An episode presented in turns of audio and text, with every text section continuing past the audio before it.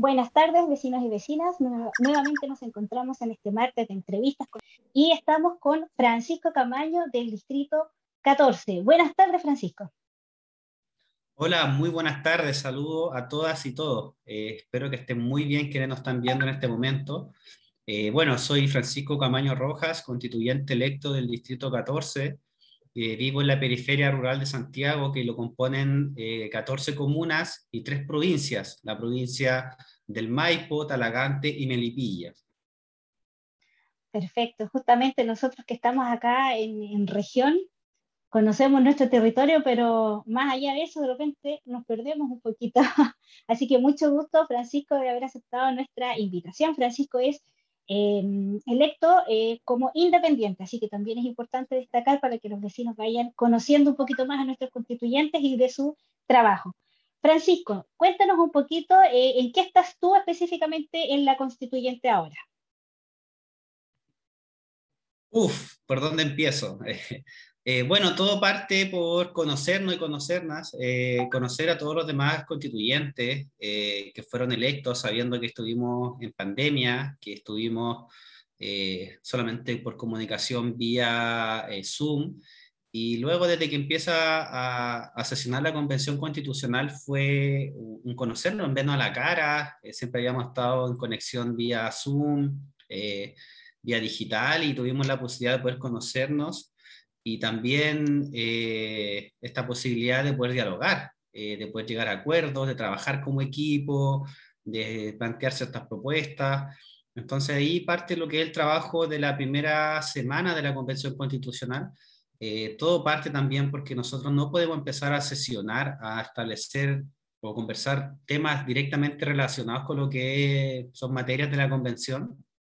materias constitucionales como de derechos fundamentales, vivienda, salud, educación, el nuevo, el nuevo sistema electoral, Contraloría, los organismos del Estado. Yo creo que todo ese, todo ese tema, la gente está muy expectante de lo que vaya a suceder,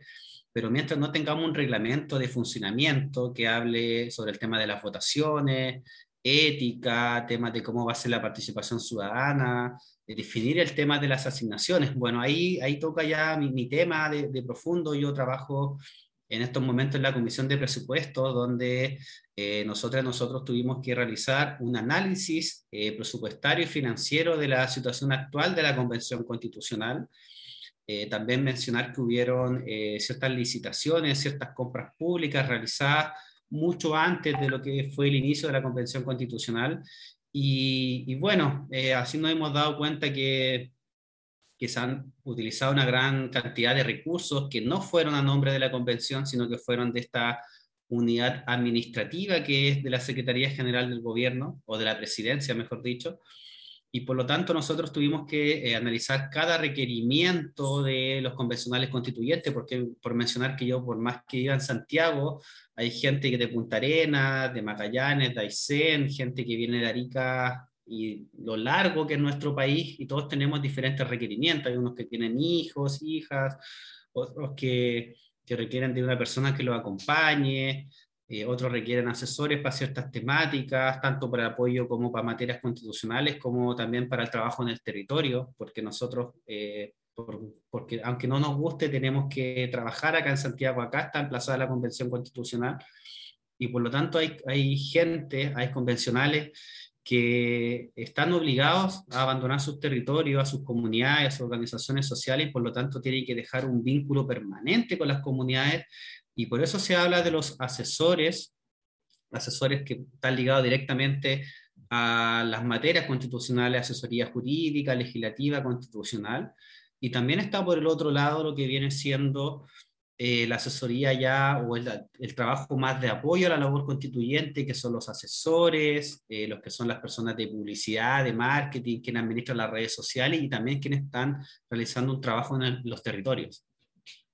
Perfecto, es muy importante lo que tú dices porque en el fondo eh, hemos visto que por los medios tradicionales solo se habla de polémicas y son los medios alternativos, independientes, los que están eh, mirando con ojo bastante clínico el proceso, que están interesados, que llevan los links, que, muestran también el, gran trabajo que están haciendo todos ustedes. Así que es, es importante que los vecinos sepan que es necesario divulgar eh, todo el trabajo que se hace Y esa divulgación no la están haciendo los medios tradicionales, así que va a tener que salir del bolsillo de todos nosotros a través, por supuesto, de mantener y mejorar un presupuesto que nos permita ser participativos, aunque sea a distancia, que es la manera que ahora podemos hacerlo. Tal vez más adelante, como bien dices tú, van a poder hacerse comisiones en terreno, eso va a ser parte de su reglamento, pero por mientras,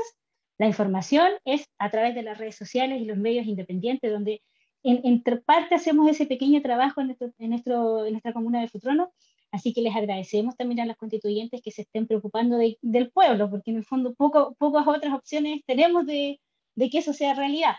Así que muchas gracias, Francisco, por lo que tú dices. Eh, los vecinos tienen que saber que se está haciendo harto trabajo y que ese trabajo es lento, pero una, una casa bien hecha parte con una buena base. Así que hacer la buena base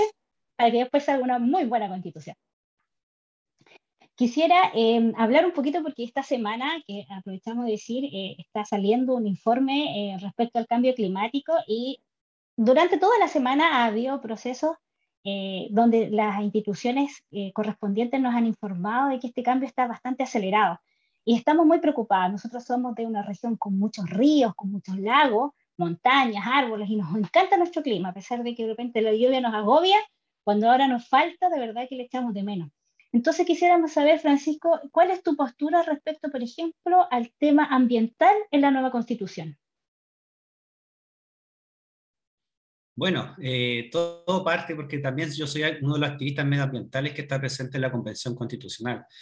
Eh, por mi parte, eh, nosotros hemos dado una enorme lucha por la protección y declaración de los humedales, tanto urbanos como no urbanos. Yo vivo en el último tramo del río Mapocho, que viene siendo como el sector rural de Santiago, en donde hemos dado una lucha no tan solo como activistas medioambientales, sino que también una lucha jurídica, una lucha eh, con manifestaciones, hay que decirlo tal las cosas como son, porque a veces eh, sentimos que no somos escuchados por las autoridades y de alguna manera necesitamos que, que nos escuchen, que nos tomen atención, y eso parte por manifestarnos nuestro justo derecho a, expresar lo que sentimos. Y ahí nos damos cuenta que no tan solo somos uno, dos, tres quienes estamos alardeando sobre el tema de, eh, los conflictos socioambientales, sino que también hay mucha gente, muchas y muchos que están interesados en poder apoyar en lo que está sucediendo con el medio ambiente. Eh, por lo tanto, nosotros también hemos dado como eh, Distrito 14, mencionar que en el Distrito que habito es, se encuentra la provincia de Milipilla, que es la provincia más deforestada a nivel nacional, en donde se reemplazó el bosque nativo principalmente el matorral espinoso y formaciones xerofíticas como el espino, los chaguales, los quiscos, eh, para ser reemplazados por eh, grandes extensiones de monocultivo agrícola, tanto como viñas, eh, paltos, cítricos,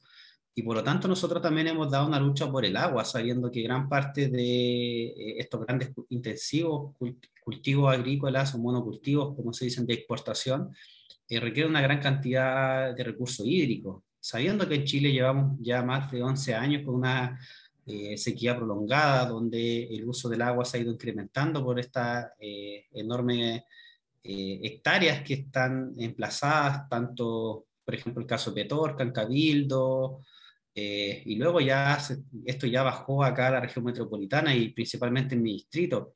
Por lo tanto, hemos visto ya un déficit de agua, eh, una falta de precipitaciones, donde hemos visto cómo ha disminuido el caudal tanto en los canales como en los ríos, y vemos que en los cerros se están plantando estos vergeles. Eh, entonces, de ahí parte mi motivación de poder participar en este proceso constituyente y darme cuenta que ya esta institucionalidad, de, por ejemplo, nosotros denunciábamos en CONAF, la Superintendencia de Medio Ambiente, a veces presentábamos recursos de protección y no llegábamos a nada. Por lo tanto, eh, consideramos que eh, gran parte de esta problemática que tenemos de no sentirnos escuchados parte por esta actual constitución que solamente menciona que tenemos que vivir en un medio ambiente libre de contaminación y, no hay más. Por lo tanto, consideramos que esta, eh, esta garantía constitucional que existe ya no, no sirve para el, tanto para la crisis climática que es la cual estamos viviendo, para esta escasez hídrica prolongada, y también mencionar que vivimos en zonas que no están libres de contaminación, o sea, tenemos casos de Quintero, Puchoncaví, Padre Las Casas, y entre otras comunas que realmente habitan en territorios en sacrificio, donde no tan solo existe esta precariedad de la vida por falta de trabajo, por falta de servicios básicos, acceso a la educación, cualquier otro servicio fundamental, sino que también día a día eh, nuestra calidad de vida se ve perjudicada por el, clima, eh, por la contaminación que existe tanto atmosférica como eh, del agua a la cual vivimos, la deforestación, y por lo tanto eso precariza la calidad de vida de quienes habitan en estos sectores. Por lo tanto, eh, nosotros consideramos que esta actual constitución eh, tiene que establecer eh, y vivir de una manera mucho más equilibrada los seres humanos con la naturaleza. Por lo tanto, de ahí parte este reconocimiento de la naturaleza sea considerada como un sujeto de derecho, como se habla de la naturaleza o los derechos de la madre naturaleza. también mencionar que buscamos que este tramo que dice de vivir en un medio ambiente libre de contaminación, nosotros queremos vivir en un medio ambiente sano y que esté ecológicamente equilibrado. Eh, también avanzar a, la desprivatización del agua, de que ésta sea garantizada como un derecho humano, que no nadie puede tener propiedad de esta, sino que dependa de las comunidades, o también, en el caso que ya se pueda establecer, que el Estado también puede intervenir en el uso de esta. Y nosotros velamos, yo por mi parte, eh, buscar una gestión comunitaria de agua que vele primero por el consumo humano, para el equilibrio de los ecosistemas, la agricultura rural campesina que permite el abastecimiento de alimentos frescos para la ciudad y para los pueblos, y luego para un uso industrial. O sea, en Chile en la actualidad sucede eh, totalmente lo contrario, que eh, se prioriza el uso industrial por sobre el consumo humano, casos como Petorca, donde un palto tiene más acceso al agua que cualquier habitante de esa comuna. Por lo tanto, consideramos que esto tiene que ser visto de otra manera y también mencionar que todos los seres sintientes, eh, la naturaleza, perdón, la, esta nueva constitución tiene que eh, garantizarlo. Por lo tanto, garantizar que los animales no sean bienes, muebles, como está considerado en el, actual Código Civil, sino que darle un carácter de ser sintiente a los animales no humanos. Y eso también es una lucha muy importante. Justamente, es muy interesante lo que tú dices porque eh, estuve mirando para poder hacer esta entrevista que eh, en, un, momento en la, en Comisión de Derechos Humanos expuso la ONG FIMA y ellos hablan de derechos humanos ambientales, que es lo que tú acabas de exponer, poder vivir un, un ambiente limpio, libre de contaminación, sano, seguro, y derechos de la naturaleza que están muy vinculados finalmente a los derechos humanos, o sea, tener acceso a aire, tener acceso a agua, tener acceso a árboles, a plantas, a medicina natural, está asociado a, reconocer que la naturaleza también es un ser vivo y, que no podemos hacerla sufrir. Eh, en ese contexto, eh, eh, me gustaría que tú nos, nos, dijeras o nos contaras más o menos cómo crees tú que, por ejemplo, el tema subsidiario, al ser cambiado, a ser, cambiar esa, esa mirada que tiene ahora la Constitución, puede justamente impactar en que todo en que todos estos demás derechos que hemos estado solicitando ya no van a ser, eh, van a estar bajo el mm. yugo de, de, la acción privada, sino que también el Estado va a poder intervenir en el caso de que ya los privados no lo hagan o hagan mal uso de ellos. Bueno, mencionar que el Estado subsidiario, así como explícitamente la Constitución no, no, no se garantiza, sino que a través de ciertos derechos, ciertas normas que se establecen en, la, en esta actual Constitución, permite que el Estado eh, subsidia a los privados para que eh, entregue los servicios sociales o los derechos o garantizar estos derechos fundamentales que el Estado deba garantizar. No sé si me explico, pero lo voy a tratar de explicar varias veces para que se entienda. Eh, por ejemplo, el Estado tiene que ser garante de un bienestar social que permita eh, garantizar estos derechos fundamentales, tanto como la vivienda, la salud, la educación, la recreación, ocio, cultura. Yo siempre añado estos tres porque es uno de los temas que a mí igual me interesa. El tema de las pensiones y entre otros eh, derechos fundamentales que son importantes. Siempre hablamos de los mismos. Eh, por lo tanto, en este sentido, eres, el Estado el que tiene que garantizar el bienestar de su comunidad, del buen vivir, de que puedan vivir de manera digna, y por lo tanto, el Estado el que tiene que garantizar eh, estos derechos fundamentales. Por ejemplo, pongo el caso de la salud, que la, salud en sí no se garantiza en Chile, sino que solamente te permite o te garantiza el acceso a esta. Pero no significa que el Estado sea garante de tu derecho a la salud, sino que solamente permite que tú accedas a ella tanto a un sistema público como un privado. Y esto a través de las cotizaciones. Y ahí tú eliges dónde cotizas, en el público o en el privado. Y por lo tanto esto eh, ha sucedido tanto en la educación, ha sucedido también en el sistema de pensiones como en la salud, donde el Estado te da esta libertad de poder eh, elegir qué es lo mejor para ti. O sea, tú ves para dónde dispone los recursos, si te va al sistema público o al sistema privado. Y hemos visto un debilitamiento que existe en el sistema público, sobre todo en la salud, en la educación, en donde la gente opta por irse al privado por la mala calidad que, que ha tenido en el ofrecimiento de los servicios. Hablo de la educación principalmente y de la salud, donde la gente prefiere irse al privado, pero eh, el Estado, eh, no tan solo ahora, sino que esto ya viene de hace décadas, ha ido precarizando el servicio público de salud y educación, eh, permitiendo a que los privados puedan trabajar o intervenir en este mercado que se habla en este mercado donde el, privado puede hacer lo que quiera mientras no pasa a llevar las buenas costumbres y cualquier, ahí son otras especificaciones que se hablan del derecho a la empresa, eh, pero ¿qué, ¿qué, significa con esto? Que eh, el, el, privado puede intervenir en entregar estos derechos fundamentales, por ejemplo, la educación, la salud, un sistema de pensiones, las viviendas, y el privado solamente, perdón, y el, y el, y el sistema público o el gobierno o el Estado solamente mira lo que hace el privado, donde lo deja intervenir prácticamente en cualquier área de la economía,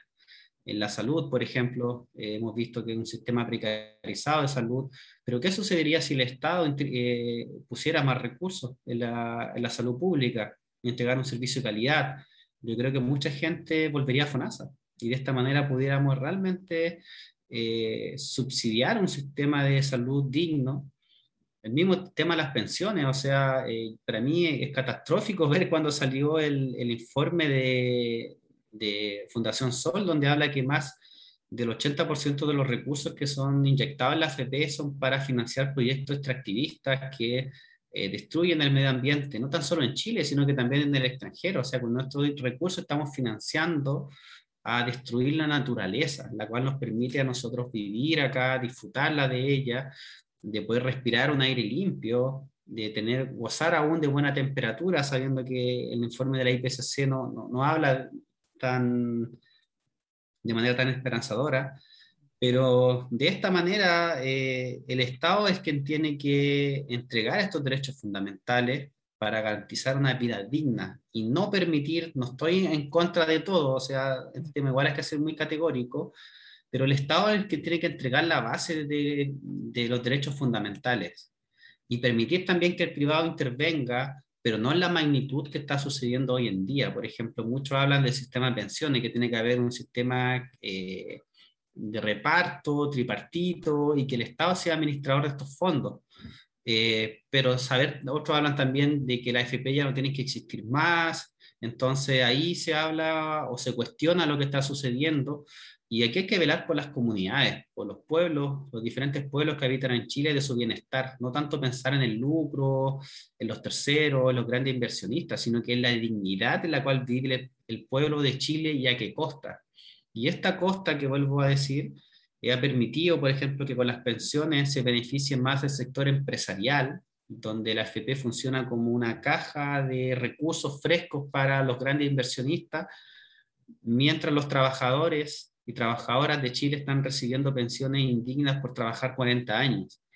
Y esto yo lo hablo con mucha tristeza cuando lo hablo porque lo he visto en mi población, yo no, soy una persona privilegiada, yo vivo en la comuna más vulnerable de la región metropolitana, donde me toca conversar con vecinos y vecinas y, y me comenta que aún siguen trabajando luego de haber trabajado toda su vida, muchos y muchos trabajaron de manera informal en el campo y eso realmente los castiga. Algunas mujeres fueron dueñas de casa toda su vida y nunca pudieron acceder a un trabajo digno y por lo tanto esto hace que vivan eh, con un poco menos de un tercio del sueldo mínimo. O sea, el sueldo mínimo es para que una persona viva de manera, eh, no sé si tan digna, pero por lo menos eh, poder sustentar tus gastos mínimos y, los chilenos que han trabajado toda su vida, los profesores y profesoras también que tienen una enorme deuda educacional, no están siguen trabajando luego de la edad de jubilación. Y eso es inhumano, y eso no se tiene que permitir nunca más. Si uno quiere trabajar, por ejemplo, después de esa edad de jubilación, que sea como un hobby, un oficio, no trabajar en una industria. Claro, no.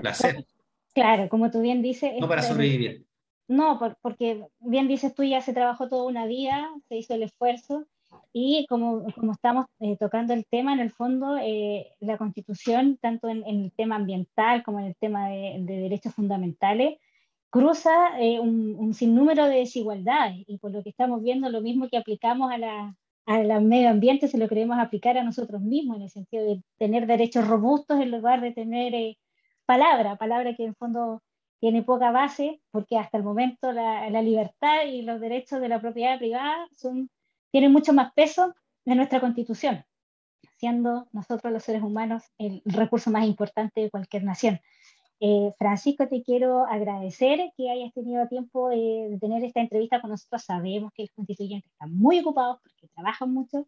así que queremos eh, darte las gracias, invitarte que en algún otro momento podamos reunirnos para que nos vayas contando en qué va la constituyente, en estos mismos temas que acabamos de tocar pero ya con un diálogo más, más enriquecedor con el resto de tus eh, colegas. Muchas gracias y por favor... Eh, ¿Puedo finalizar? Sí, sí, por supuesto. Eh, bueno, también mencionar un tema que siempre está en, en, en, en, juicio, como se dice, el tema del acceso a los bienes comunes naturales. por ejemplo, el acceso a los lagos, las lagunas, las montañas, los ríos, los cerros, es un tema que se tiene que también garantizar en la actual constitución. Eh, aunque por más haya leyes, por ejemplo, bienes nacionales, que siempre habla de, del, acceso público a los ríos y eh, no se respeta, y no se respeta. Hemos visto ya, hoy día acabo de ver otra noticia en un lago allá en la séptima región donde se negaba el acceso a la ciudadanía. El agua es un bien común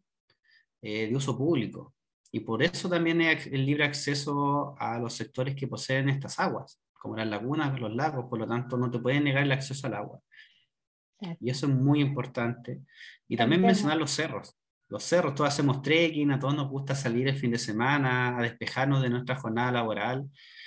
Y por lo tanto, estos tienen que ser reconocidos como bienes comunes, naturales, y que la naturaleza hizo comunes para todas y todos. Y que nosotros, como seres humanos tenemos que resguardar el, el equilibrio de estos ecosistemas que nos permiten, eh, por ejemplo, los bosques, cuando hablan, hablamos de captación de CO2, mm. de agua, de prevenir la erosión del suelo, y que también son áreas de esparcimiento, que a todas y todas nos gusta disfrutar debajo de un árbol, estar ahí descansando. una cosita rica. una cosita rica y también estos baños de bosque que tanto nos, nos gusta para poder eh, de nueva energía. Exacto, e, e, es, un, eh, tiene múltiples usos y, va más allá del tema económico, del tema de cuánto dinero nos puede dar. Tiene, tiene aspectos que son inclusivos, que son integrales en el ser humano. Así que, y nos toca mucho a nosotros, porque nosotros estamos a orillas de un lago, amamos nuestro lago, pero bien, como bien dices tú, eh, también eh, tenemos la realidad de que existen sectores que prácticamente son privados, porque simplemente las, la forma de entrar a ellos no existe, no está vedada, ya sea geográficamente o porque de la forma pública simplemente no, no hay una, una asignación, no hay un camino que podamos utilizar. Así que a los vecinos yo creo que les va a interesar bastante la entrevista porque les toca en los temas muy sensibles que es en nuestro sistema, nuestro entorno, y que por supuesto estamos muy atentos a lo que se discute en la constituyente. Muchas gracias, Francisco, que estés muy bien y te esperamos en un nuevo capítulo para seguir conversando de cómo será esta nueva constitución. Quedan muchos temas pendientes, así que acepto la, otra, la próxima invitación. Perfecto. Ni abordamos tanto el tema de los derechos de la naturaleza. Es transversal, así que igualmente que estén muy bien y estamos en contacto. Chao, chao. Chao.